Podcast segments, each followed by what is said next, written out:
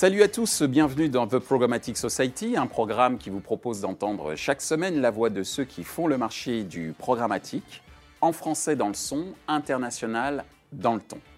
Un programme soutenu par Smile Wanted et Gamned, avec pour partenaires médias AdTech News et Redcard. Ce programme est également accessible en podcast sur les principales plateformes d'écoute. Cette semaine, notre thème est le suivant. Blockchain, concept fumeux ou concept d'avenir La blockchain fait les choux gras de la presse en général et de la presse marketing en particulier. Mais qu'est-ce que la blockchain? En quoi l'industrie publicitaire peut être impactée? Quels sont les usages du principe de blockchain dans l'univers marketing? Pour en discuter, Pierre-Louis Fontaine, consultant indépendant, Angie Ismail de Varanida, Sébastien Bourguignon de Margot, Christophe Danet de Digital Makers. Bonjour à tous, bienvenue sur euh, le plateau de The Programmatic euh, Society. Il va être aujourd'hui question de, blockchain et pour commencer justement, quelle est votre définition de ce concept de blockchain? Alors pour moi, la blockchain, euh, je vais reprendre un peu les définitions techniques pour, pour démarrer. c'est une base de données, si on essaie de simplifier, une base de données qui est décentralisée, ultra sécurisée, dans laquelle on peut tous écrire de l'information par contre, on ne peut rien y modifier ni rien y supprimer. Euh, ça permet d'avoir une traçabilité dans la durée et j'ai envie de dire jusqu'à la nuit des temps, tant que le fichier de la blockchain existe. Angie? Euh, moi, je rajouterais, donc, euh, même définition, je rajouterais aussi la, partie confiance. La blockchain a été créée pour être un logiciel, finalement, qui va renforcer la confiance entre deux intermédiaires lorsqu'il y a une transaction. Euh, c'est ce qui n'existait pas avant. Euh, et d'ailleurs, euh, la blockchain et le Bitcoin a été créé à la suite d'une grosse crise de confiance financière en 2009. Christophe Si je devais rajouter quelque chose sur la définition de la blockchain, je rajouterais plutôt les quatre types de vertus qu'on y retrouve. La désintermédiation dont tu parlais tout à l'heure, la résilience, la traçabilité et l'intégrité. Ce sont quatre éléments, on verra certainement dans la suite du débat, qui seront nécessaires dans l'implémentation sur la programmatique. Pierre-Louis? Et d'un point de vue publicitaire et euh, annonceur, je pense qu'on a tous une grosse gourmandise sur la blockchain pour des raisons justement de transparence. Et que cette gourmandise, elle sera nourrie d'ici les deux ou trois prochaines années. Il y a déjà pas mal de beaux projets qui sont en cours. Euh, donc c'est euh, une vraie, vraie révolution. ce n'est pas du tout quelque chose de, de, un effet de mode, surfait, un effet de mode. Voilà.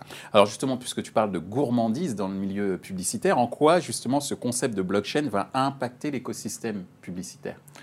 Je pense que ça va pas. Il y a beaucoup de bruit qui disent que ça va tuer complètement l'intermédiation. Je ne crois pas au fait que ça tue l'intermédiation. Ça va considérablement modifier euh, les structures et les apports de services de ces intermédiaires, justement que ce soit une agence de création ou une agence média, elles ne vont pas disparaître du jour au lendemain parce qu'il y a une transparence totale euh, sur les échanges publicitaires. Si on dit transparence égale mort des intermédiaires, ça veut dire que les intermédiaires créent de la non-transparence.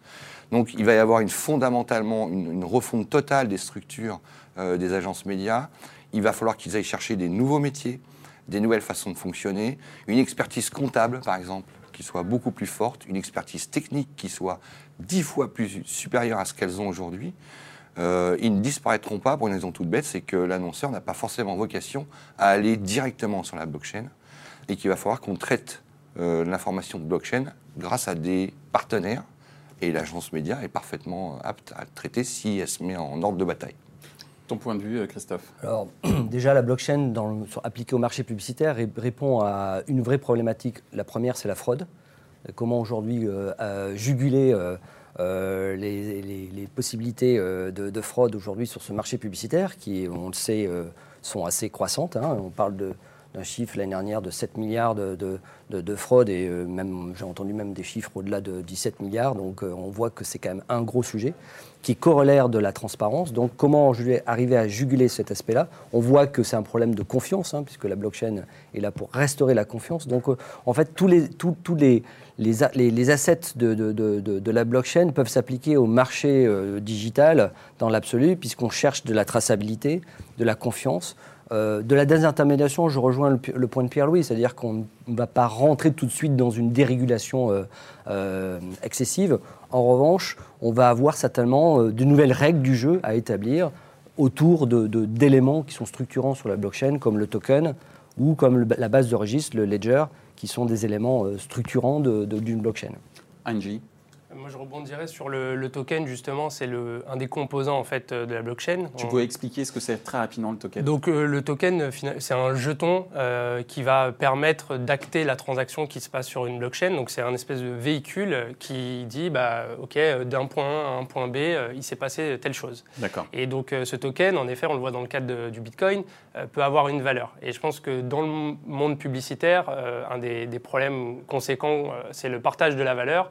Euh, entre, en effet, annonceurs, les agences, les intermédiaires, les publishers et aussi les utilisateurs. Donc on voit que les publishers ont des grosses problématiques de monétisation, que les utilisateurs aujourd'hui sont euh, complètement en dehors de la monétisation, puisque euh, c'est eux qui sont exploités, entre guillemets, pour leurs données et pour leur attention. Et je pense que le token a cette capacité de microtransaction, euh, de système d'incentive qui va permettre en fait de mieux répartir la valeur sur euh, notamment les, publishers, euh, donc les éditeurs qui créent des contenus, et aussi les utilisateurs qui mettent à disposition leurs données ou leur, leur, temps à avoir des publicités, à avoir des contenus sponsorisés par exemple. Ce qui veut dire que demain, un utilisateur peut être payé directement Par exemple. Ouais. Moi, je, pense que ça, ça peut être. si on traduit ça en termes de brief, un annonceur quand il brief euh, son agence, il dit ma cible Sociodémo, c'est 25-35, euh, CSP, euh, habitant à Grenoble avec deux enfants. Encore là, c'est le, le, brief qui va tomber l'annonceur plus tard grâce à ce type de techno, c'est bah, ma cible, c'est celle qui veut bien. D'accord. Point. Ça veut dire que la réflexion marketing de ce type d'approche va être complètement inversée. L'annonceur va être dépendant de l'individu qui veut bien être ciblé et ça sera prouvé qui est d'accord pour être ciblé. La révolution en termes de marketing et de communication, elle est à ce niveau-là. C'est l'individu. On parlait du consommateur-acteur dans les années 2000-2010. Aujourd'hui, c'est même plus consommateur-acteur, c'est le consommateur qui décide de tout, même de la façon et du moment et du quand on va lui parler. D'accord. C'est là, la blockchain, elle est là en termes de révolution marketing. C'est un des points aussi en dehors des problèmes de transparence. Sébastien, ton avis concernant l'impact sur euh, le marché euh, publicitaire? Moi, je reprendrai, euh, je reviendrai plus sur la, désintermédiation. En fait, effectivement, il y a tout un débat sur la capacité à disrupter différents secteurs d'activité et à supprimer les intermédiaires. On parlait beaucoup à une époque des notaires, des avocats, des banquiers. Euh, ce qu'on constate, c'est qu'en fait, la réalité, c'est qu'elle ne fait pas disparaître, en tout cas pour le moment, complètement ces acteurs-là. Elle fait juste que transformer euh, la chaîne de valeur de manière à redistribuer de la valeur à des acteurs qui n'existaient pas encore. Il y a de nouveaux acteurs qui vont arriver dans cet écosystème avec la blockchain. Euh, elle va en faire disparaître, c'est une certitude. On ne peut pas se voiler la face en se disant bah, la blockchain ne va pas complètement révolutionner certains, certains secteurs d'activité. De là à savoir si euh, dans euh, l'écosystème euh, programmatique, on va voir disparaître des intermédiaires en masse, parce qu'il y en a quand même un grand paquet qui s'empilent les uns derrière les autres et qui prennent chacun un petit bout de la valeur et qui viennent grappiller tout ce qui, tout ce qui circule. il y a de fortes chances quand même qu'il y en ait quelques-uns qui viennent tout doucement disparaître de, de la map. Alors, justement, on parle de révolution, et pour le moment, on est un peu dans le conceptuel, et c'est normal, hein, c'est tout nouveau, mais est-ce qu'il existe déjà des exemples d'usage du principe de blockchain dans l'univers publicitaire Sébastien alors, en as on en a parlé pas mal avant le début de l'émission, euh, qui est la startup Brave, euh, qui a euh, réalisé une levée de fonds l'année dernière qui était assez significative, qui a fait pas mal de bruit à l'époque, puisqu'ils ont levé quelque chose comme 35 millions de dollars en 30 secondes. Donc c'était un peu les cartons de l'année dernière dans, dans, les belles opérations. oh, il y a quelques-uns. Euh, il y a Filecoin par exemple qui a levé quelque chose comme 250 millions en une heure euh, en plein mois d'août l'année dernière. Donc euh, c'était les gros cartons de, de, l'année dernière. Brave, l'idée c'est de justement redonner de la valeur à l'internaute. et pour le coup, de lui proposer de la publicité que lorsqu'il la demande, donc par défaut, elle est désactivée, et tout ça au travers d'un navigateur basé sur Chromium. L'idée, c'est euh, le navigateur, vous l'installez, la publicité n'est pas téléchargée, les trackers non plus. Je choisis de l'activer si j'en ai envie. Et par défaut, si je le veux, je peux être rémunéré pour voir de la publicité que j'ai choisie. Euh, et donc, euh, on change complètement la mécanique dont aujourd'hui la valeur circule dans tout cet écosystème. Angie? Moi, je vais prêcher pour ma paroisse parce qu'on a justement créé un concurrent de Brave. Alors Brave, moi j'apprécie beaucoup le projet. Il est un peu dans l'utopie parce que justement il veut sortir les utilisateurs d'un monde actuel. Euh, avec Varanida, donc le projet que j'ai créé, on est plus sur une approche très pragmatique de se dire il y a un écosystème, il y a des intermédiaires, il y a des agences, il y a des publicitaires, il faut travailler avec eux. Donc euh, notre premier exemple, c'est en fait une extension qui sert à, l'utilisateur, à l'internaute, de contrôler la façon dont il veut que les, les, sites, les scripts en fait de retargeting et autres utilisent sa data. Donc on a créé ce qu'on appelle un data wallet, qui est finalement simplement une espèce de méta cookie que l'utilisateur décide sur un site ou, ou, un autre, en fonction de sa confiance qu'il va avoir dans ce site, à partager la donnée. Et donc aujourd'hui, on a dépassé les 130 000 installations, donc on est encore loin de, Brave, euh, mais on n'a pas levé tout l'argent et donc euh, on a encore euh, des progrès à faire. prochain Peut-être, peut-être, peut-être demain aussi, on verra. Très bien. Pierre-Louis, est-ce que tu as un avis, est-ce que tu as des exemples de principes de blockchain au niveau publicitaire? Pour le moment, j'en ai pas, et je sais que pas mal d'annonceurs s'interrogent là-dessus de façon très sérieuse. Et euh, donc ça c'est le premier point. Par contre, ça pose pas mal de questions côté annonceur. D'accord. La première c'est euh, la puissance, c'est-à-dire est-ce que moi en tant qu'annonceur local France par exemple, euh, j'ai les moyens d'avoir des FTE, c'est-à-dire des têtes pour travailler là-dessus et du développement? FTE, La réponse full-time employé pour ceux qui ne savent pas. Full-time employé. c'est un équivalent temps homme jour. Mm. la réponse est clairement non. Ça veut dire que ce type de projet-là, il est forcément en développement au niveau européen, voire mondial, parce qu'il faut avoir de la ressource et du temps. C'est de la, la deuxième question sur les blockchains, c'est moi, je vends du yaourt, je vends de l'automobile, je vends du dentifrice. Mon métier, c'est de vendre ça. Euh, est-ce que je vais affecter du temps homme sur de la recherche et développement blockchain? Mhm. C'est pour ça que l'intermédiation va pas mourir aussi vite. Quand je dis intermédiation, je parle des agences en fait. Je parle pas euh, des euh, SSP et DSP qui se. bon, Donc la question est est-ce que je peux développer des projets blockchain au niveau local? J'ai franchement des gros doutes, à moins d'avoir des très gros annonceurs locaux, type Air France par exemple.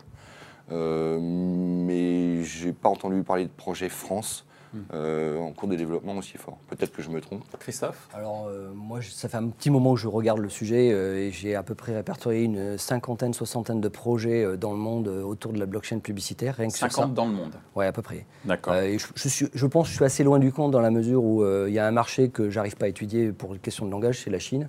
D'accord. Donc, mais sur le marché américain, beaucoup d'initiatives américaines. Alors, on citait Brave tout à l'heure. On peut citer Kochava, qui est un network mobile américain euh, qui s'est vraiment lancé. J'étais à Demesco il y, a, il y a 15 jours et effectivement, euh, euh, il a expliqué. Il y a un sujet qui était intéressant, lui, dans l'application programmatique.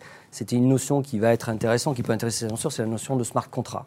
C'est-à-dire sa notion à un moment donné, si je, résume, le, smart contract, c'est définir les conditions d'application, quelque sorte. Mm. c'est basique, c'est à la portée de n'importe quel juriste du coin, à part qu'il faut mettre de l'informatique, à faire, faire du if, then. Mm. Si il y a telle condition, alors je fais ça.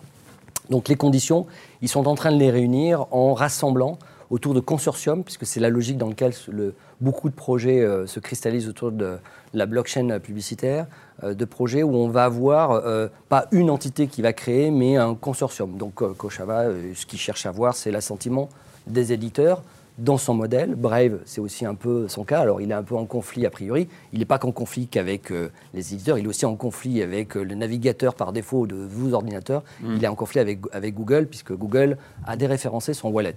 Donc, euh, c'est assez intéressant de voir ça. J'espère que ce ne sera pas la même chose par chez toi. Mais ça, c'est un point qui montre que le marché est un peu crispé là-dessus, parce que la fin des middlemen, comme on les appelle, des middlemen, de l'intermédiation est un sujet assez, assez clair. Autre point, euh, le marché publicitaire s'y intéresse, puisqu'il y a deux agences qui aujourd'hui ont, franchi le, Rubicon là-dessus, Manshare euh, côté WPP mm. et Omnicom, à travers deux projets assez différents. Euh, Manshare s'associe avec Mediamat, avec Integral Science, avec Rubicon, mm-hmm. autour d'une techno qui s'appelle Ziliga. donc c'est une techno, voilà, dans la même logique, je définis un token, je définis des smart contracts et je vais en quelque sorte accélérer euh, la transformation euh, de la blockchain euh, sur la programmatique. L'autre projet, c'est celui d'Opticom qui a été annoncé à Demesco avec Mad Network. Donc c'est une dérivée de Madive. Alors mm. pardon pour tous les noms de name dropping que je fais, mais c'est assez, c'est assez créatif, on va dire, en termes de, de noms de, de marque. Donc beaucoup de consortiums. Je pense que la logique va arriver dans une logique où, comme la blockchain se conçoit de manière privée ou de, de partenariat, beaucoup d'acteurs, d'acteurs majeurs. Hein. TF1 est partie prenante euh, sur des projets. Alors pour l'instant, c'est juste on met un doigt. Euh, donc on est plutôt dans le proof of concept, mmh. d'accord, dans la définition du concept avéré. levée d'ICO pour, pour certains, parce que maintenant, il faut, pour pouvoir développer, il faut avoir un peu d'argent. Mhm. Et puis ensuite, on commence à avoir des logiques de proof of work, donc là, d'efficacité. C'est ce qu'avaient promis Omnicom et Mad Network. Euh, moi, j'étais un peu déçu de, la teneur de ce qu'ils proposaient parce qu'on ne voyait rien euh, concrètement. Mais il y a des projets, c'est assez, ça commence à venir. Alors, il y a un sujet dont on a beaucoup parlé en, discutant, c'est l'intermédiation. Tu disais, Pierre-Louis, que toi, tu ne pensais pas que la blockchain allait euh, tuer le métier d'agence, ou en tout cas d'accompagnement des annonceurs qui n'avaient pas forcément, entre guillemets, le temps ni les compétences. Ça va tuer ceux qui n'évoluent pas. Alors, s'il y a des morts, on va être très clair, s'il y a des morts, pour vous, c'est qui?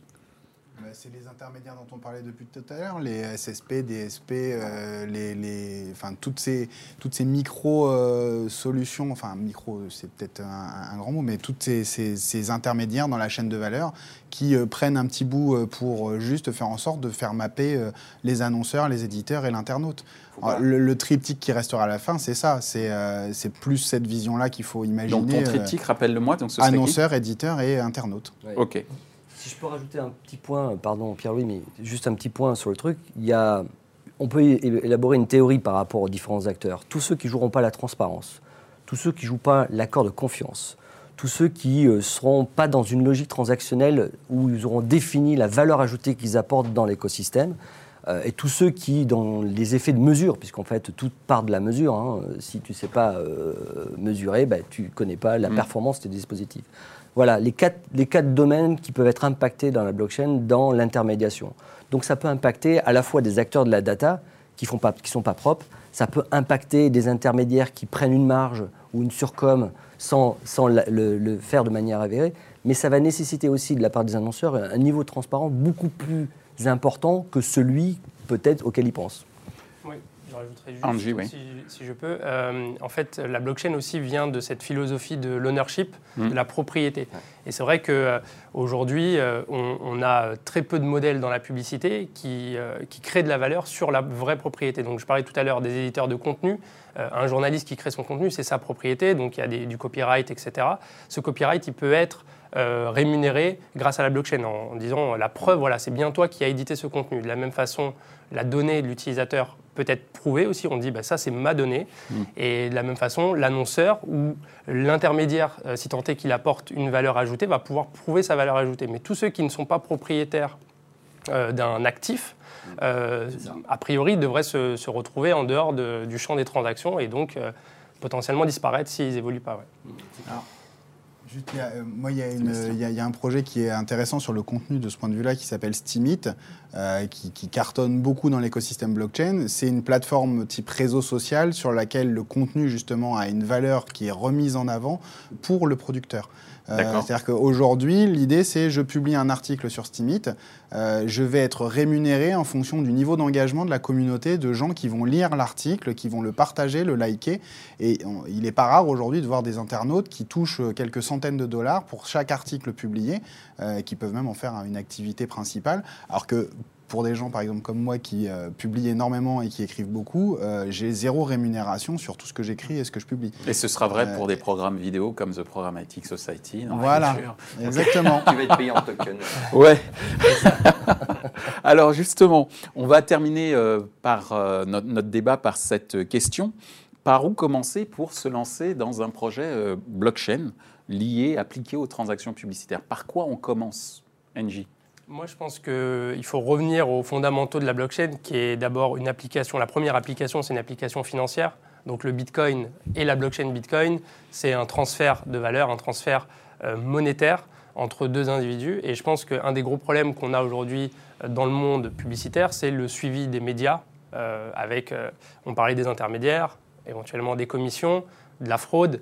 Euh, donc euh, potentiellement attacher des transactions blockchain avec euh, les budgets des médias pour suivre bah, qu'en effet le budget de la marque c'est 100, que l'agence prend X, que l'éditeur prend Y, éventuellement s'il y a des intermédiaires, voilà, mais qu'on n'arrive pas, comme c'est le cas aujourd'hui, alors c'est les chiffres qui sortent, mais qu'on dit une marque a dépensé 100 et euh, les publishers ont récupéré 40 et les 60 qui sont entre les deux, on ne sait pas trop où ils sont. Je pense que euh, la blockchain est prête déjà pour ce type de transaction. Après, pour d'autres usages, bah, il, va y avoir, il, y a, tout un tas d'autres exemples. Donc on a parlé Stimid, de Brave, notre projet aussi. Donc il y, a, il y, a, plusieurs choses, mais je pense vraiment que la première application peut venir sur les, les échanges financiers. financiers. Sébastien? Aujourd'hui, sur la, sur la blockchain, alors moi, c'est le constat que je fais dans beaucoup de secteurs euh, où, je finis par rencontrer pas mal d'acteurs. Euh, il y a quand même encore un vrai problème euh, sur la compréhension de ce que c'est et à quoi ça sert. donc, le, vrai sujet aujourd'hui, c'est pas de savoir par où je commence concrètement, mhm. c'est avant tout, c'est concrètement à quoi ça sert. et donc, il y a un vrai problème et qui, qui, reste flagrant parce que les écoles ne forment pas encore assez. les programmes sont pas là, les écoles d'ingénieurs ne, ne sortent pas d'ingénieurs spécialisés dans cette technologie. Mm. Euh, les formations professionnelles ne sont pas encore sur le marché disponibles, ou en tout cas elles sont encore balbutiantes. Ce qui fait qu'on a énormément d'acteurs qui aimeraient se lancer, mais qui, euh, avant tout, ont besoin de euh, bah, monter en puissance dessus. Donc comprendre, donc c'est de l'acculturation, de la formation. Il y a beaucoup, beaucoup d'entreprises aujourd'hui qui sont dans le prototype, qui vont, avant de se lancer dans un vrai projet à, à ampleur internationale, déjà tester localement sur un cas d'usage bien identifié, bien bordé, parfois même qui peut être un peu exotique par rapport à son business, pour justement se, mettre dans une situation où elle va comprendre cette technologie, en, l'occurrence ces technologies, parce qu'en plus cet écosystème technologique est quand même assez vaste, euh, le pratiquer concrètement, voir ce que ça veut dire d'un point de vue juridique, d'un point de vue comptable, on en parlait tout à l'heure, d'un point de vue fiscal, d'un point de vue business, et puis ensuite commencer à pouvoir rentrer dans une phase plus d'industrialisation. Quand je vois des secteurs comme la banque, par exemple, euh, on commence à peine en 2018 à voir arriver enfin des cas d'usage en production sur de la blockchain publique ou de la blockchain privée. Euh, l'année dernière, ils ont tous, tous, tous, il n'y en a pas un qui, est, pas, qui est passé à travers, fait euh, des prototypes, des POC, des pilotes. 2017, mmh. c'était l'année du test. 2018, pour la banque et la finance, c'est l'année de la production. Bon, bah, je pense qu'aujourd'hui, voilà, il y a un vrai travail pour peut-être le secteur de la programmatique à bah, déjà s'accaparer cette technologie, la comprendre et la, digérer. Quoi. Pour, euh, pour, compléter, euh, il y a la formation et a tout ce dont on parle là. La banque et l'assurance ont bien compris la plus-value de l'utilisation de la blockchain. Je reviens à un fabricant vendeur de yaourts, euh, d'automobiles, de couches culottes ou de dentifrice, donc le secteur, on va dire FMCG, auto. Hein. La, preuve de la plus-value dans l'utilisation de la blockchain n'est pas encore là. Donc il faut même prouver que la blockchain est intéressante. Mmh. Et, je, le corollaire à ça, c'est que quand on dépense en médias, partout, quel que soit l'annonceur, c'est un mal nécessaire. C'est vraiment ça. C'est un pain point de dépenser de l'argent en communication quelque part. Donc, le fait est que, quand on dit en communication, en médias, c'est un pain point, c'est un mal nécessaire. La blockchain, quelle est la plus-value? Est-ce que déjà ça supprime ce mal nécessaire? Est-ce que ça l'optimise? Les logiques, la lecture aujourd'hui des annonceurs, c'est plutôt dans l'optimisation de la dépense média.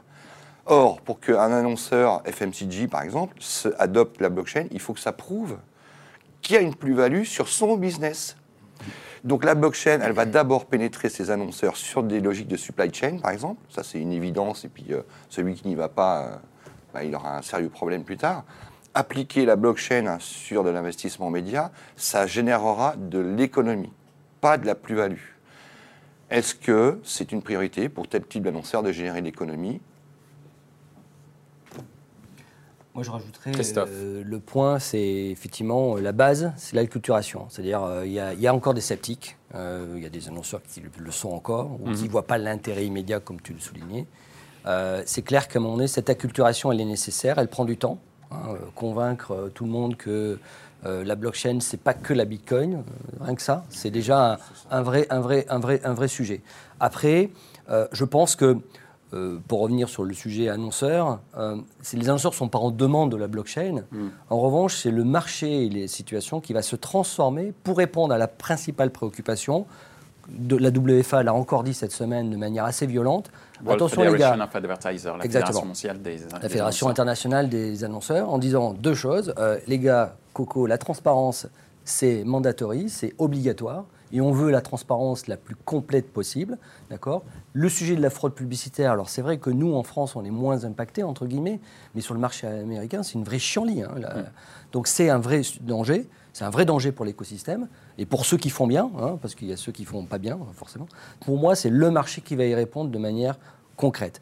La première chose, c'est donc de l'acculturation, convaincre que, bah, c'est un système qui, est, cassé vertu. Qui a aussi peut-être ses défauts, comme toute techno, et ensuite de recenser les cas d'usage, recenser ce qui existe dans d'autres secteurs. L'univers bancaire, on citait tout à l'heure, ben, effectivement, sont en avance, eh ben, qu'est-ce qu'on peut aller choper comme données qui peuvent être intéressantes pour la logique publicitaire? Je suppose que vous faites ça pas mal et même très bien. Euh, voilà. Et ensuite, regardez les projets pilotes. Donc, euh, on voit que c'est difficile. On sait qu'on en a encore pour quelques années à faire comprendre aux gens que la blockchain. Pour info, c'est quand même un des gros sujets. C'est un groupe de travail aux US sur l'IAB Tech Lab.